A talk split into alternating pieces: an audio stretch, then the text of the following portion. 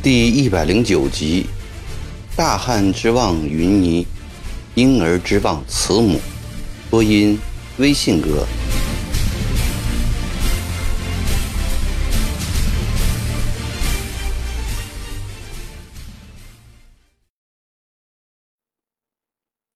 一连几天，曾国藩坐着令尼大轿，遍拜长沙各衙门，连小小的长沙善化两县知县。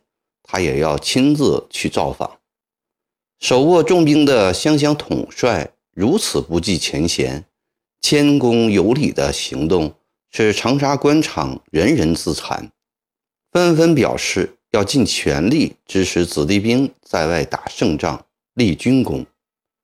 与骆秉章、左宗棠商量后，曾国藩决定带张运兰的老乡营五千人。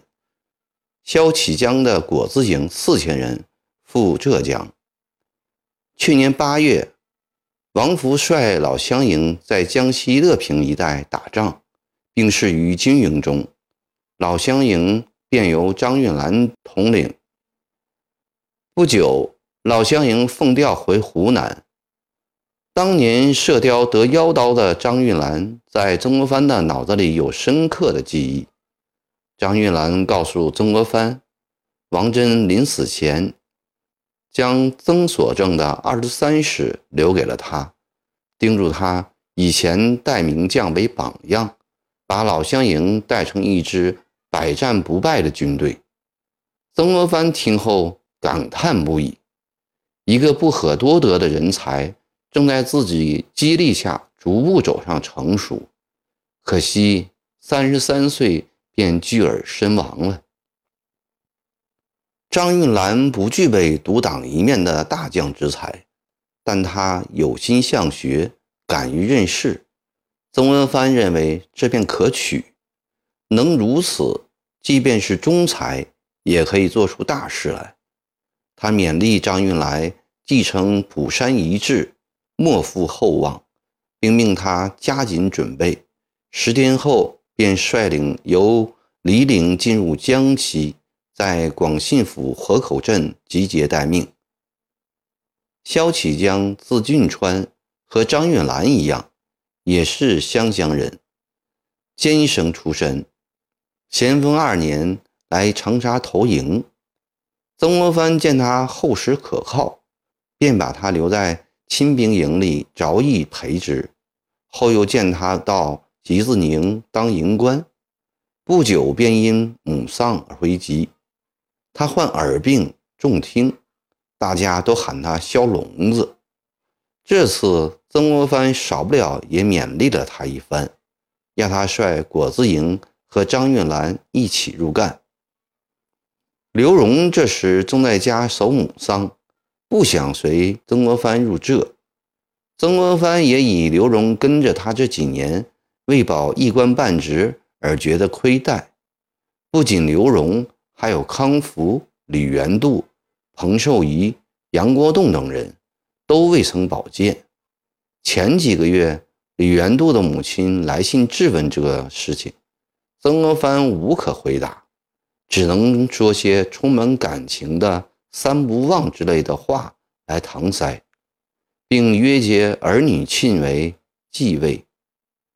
过去以为这是朝廷灵犀明器，通过这次治省，他也认识到了，这也是战前战事不顺畅的原因。没有重赏重保，怪不得部下不出死力。在这一点上，胡林翼却做得非常好。自从接管江西的湘勇后，他将李继斌的父亲接到武昌府署。以父礼代之，又将自己的妹妹许配给了罗泽南的儿子，使得李继斌兄弟和罗泽南旧部感激奋发。曾国藩决心在这方面今后也要改弦易辙。陈世杰这两年在家办团练，自建一营，号称广武军，正干得起气儿，也想不出来。曾国藩于是请王珍竹书，王仁瑞管理营务处，李汉章总理转运局，彭玉姑的儿子彭山启护理粮台，老营官周寿章管理钱银所，郭松涛的二弟郭坤涛管理工读，江西举人徐振伟管理书企。军械所和文案将由仍在江西军营的杨国栋、彭寿仪管理。曾国藩一一接见王仁瑞、李汉章、郭坤涛等人，以大玉恳切小语，以优保暗作许诺，听者心中明白，个个踊跃。同时，又分批召见老乡勇、果子营少官以上的将官。和参与军事的随行人员，和他们个别交谈。对于其中有特点的人，则简短地记在当天的日记中，以备今后量才使用。曾国藩在道光十九年开始逐日记日记，后来停止了，为日日督促自己，并记下当天的主要事情。这次复出后。他恢复了中断十三年的日记。曾国藩又向驻扎在江西的李继斌、曾国华、曾国荃、杨载福、彭玉麟、鲍超、吕元度等人发出函札，令他们接信后迅速赶到巴河见面，有要事商量。尽管天气酷热的像流星烁石，曾国藩却一扫一年多来的颓废心绪。每天从清晨忙到半夜，将各项应办大事小事考虑的周密细致，处理的井井有条。在长沙忙了半个月后，曾国藩带着一班随员解拦北进，骆秉章、左宗棠等大小官绅一起到小西门码头送行。曾国藩站在甲板上，满脸堆笑，谦容可掬。一再弯腰举手，向送行者们频频致意，与当年蔑视湖南官场的在籍礼部侍郎相比，判若两人。长沙城渐离渐远，江风吹拂战旗，波浪拍打船头。曾国藩看在眼里，觉得通体舒适。他走进舱内，正想靠着窗口打个盹儿。却突然想起一件应办的事情还没有办。欧阳夫人提过多少次了？记者原配贺氏死去多时，家父不可久缺，一早为他定续事。四女季纯十三岁了，尚未定亲，此事也不能再拖。前相心情不好，无心操办。启程那天，夫人再三叮嘱。离长沙前，一定要把儿女婚事定好，再写更贴复回。随之一到长沙，便忙得不可开交。曾国藩为未尽到父亲之责而感到愧疚。其实他心里早有考虑，只是尚未最后拿定主意。二十年来，与他关系最为亲密，前几年又为他出力最多的人，一是郭松涛。二是刘荣，而这两个人并没有得到过他丝毫好处。现在他们一个在京师，一个在湘乡，今后想保举也不可能了。唯一补救的法子便是结儿女亲家。曾国藩不再犹豫了，立即拿出三张红纸来，分别写上：曾纪泽生于己亥十一月初二日。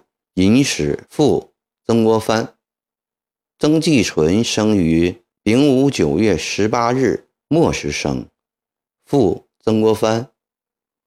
曾纪纯生于丙午九月十八日未时继父曾国宝。原来满地国宝结婚多年没有生育，咸丰四年由曾林书做主，将国皇之子纪渠。和国方之四女季纯、满女季芬出继给曾国宝为子女，故他为四女写了两张更帖。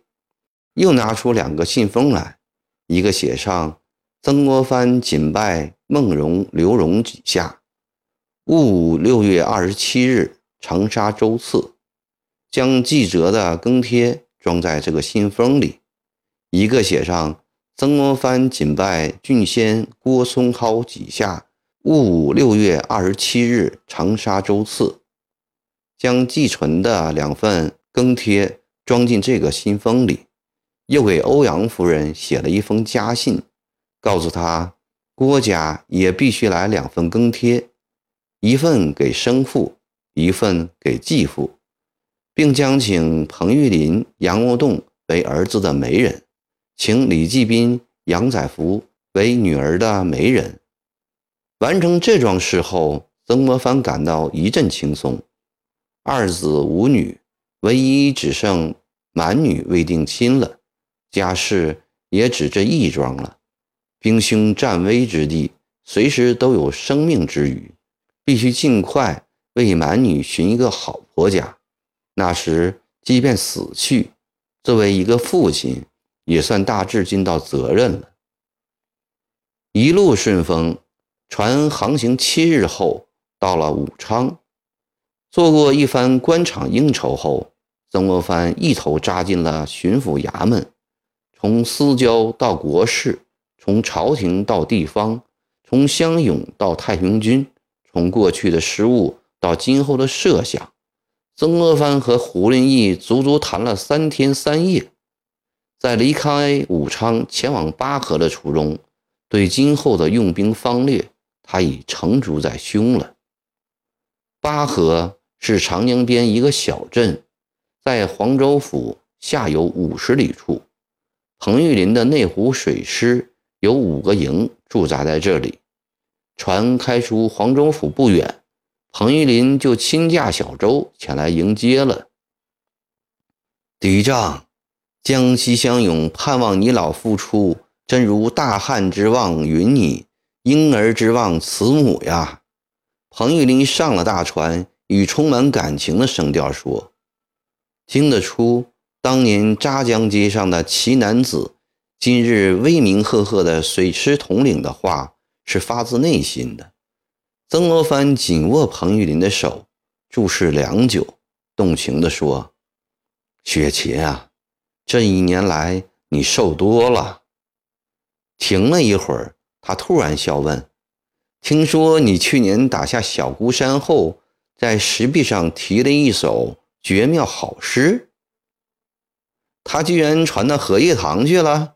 彭玉林快乐地说：“这叫不胫而走。”曾国藩抑扬顿挫地念着：“书生笑帅战船来，江面旌旗一色开。”十万雄师齐奏凯，彭郎夺得小孤回。雪琴，这最后一句真正是妙语天成啊！曾国藩这几句笑话又勾起彭玉麟感情最深处的那缕情思。后人只能读懂这句诗的文字，至于深处的情意，他们将永远不可能理解。彭玉麟的心想。曾国藩正要问国秀母子的情况，李继斌和曾国华的坐船到了。曾国藩和李继斌及六弟亲亲热热地道着别情，大家合坐一条船，一起下行。将到巴河时，远远地看见杨载福、李元度、鲍超、杨国栋、彭玉仪等人在船头眺望。只有曾国荃因吉安城外的战事正处于白热化阶段，暂且不能脱身外。所有该到的将领都来了，分别一年多了。今天重见这些和他一起从硝烟中走过来的旧部，曾国藩心里百感交集。在荷叶塘时，他就听别人讲过，乡勇官兵，朝廷命令难以调遣。绿营将帅不能统领，但得曾国藩一纸书函，便千里复命，不辞水火。